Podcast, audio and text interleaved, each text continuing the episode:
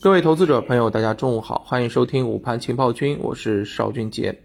今天早盘指数震荡走高，个股是涨多跌少，而板块方面呢，其实我们可以看到啊，相关的一些抱团股反弹是比较明显的，是有带动指数的这么一个意味的。而另外一方面，像白酒这些啊业绩比较好的题材呢，也是持续的走强。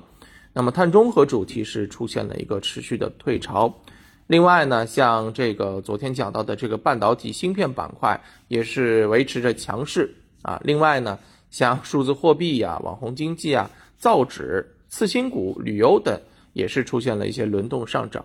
总体来看呢，盘面当中啊个股是比较活跃的。那么其中值得一提的呢是这个半导体板块，这个呢也是我们昨天讲过的啊。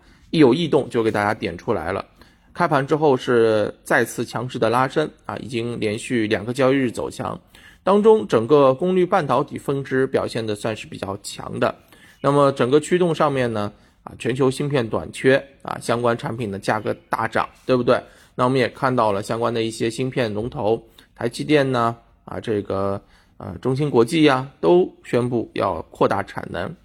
那么本周以来呢，其实我们可以看到整个啊热点轮动的速度是非常快的。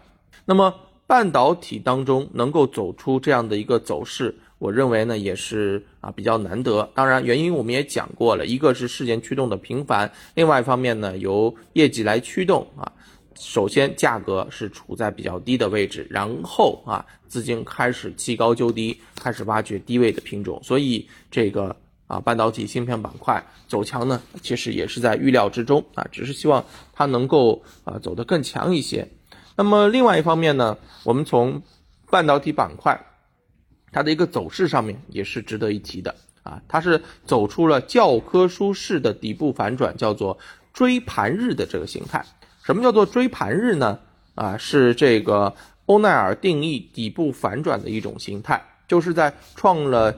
新低之后的三到七个交易日，出现涨幅大于百分之一点七的一个放量阳线，追盘日的出现呢，不一定能引发直接的反转，但是很多经典的反转形态都是从追盘日啊这种形态来开始的。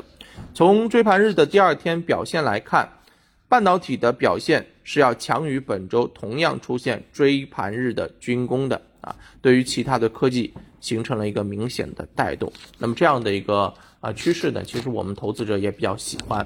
啊，等了很久，是吧？科技板块无论是从资金上面来讲，政策上面来讲，还是从业绩上面来讲，啊，其实都是不逊于碳中和板块的。甚至从业绩上面来讲的话呢，啊，可能还要远超碳中和这个板块。所以，如果说在四月份叠加一季报，啊。整个芯片科技板块出现走强的话，我认为是在情理之中的。那么我们对于整个盘面的期待可以更加高一些啊。那么对于芯片半导体板块当中如何去进行挖掘，那么我们在下午投资不纠结当中可以继续再跟大家聊一聊，好吧？那今天啊，市场整体板块活跃啊，个股呢也是比较的给力。那么对于我们投资者来讲，是一个比较高兴的日子。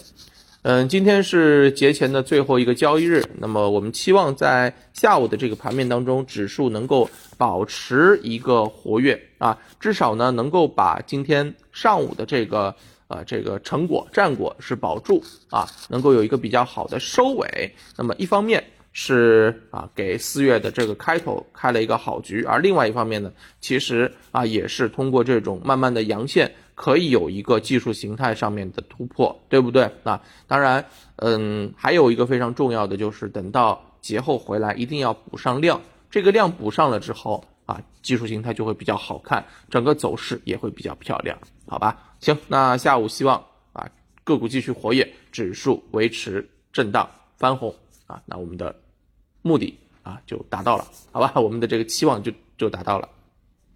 那中午就跟大家聊到这儿，我们下午跟大家接着聊。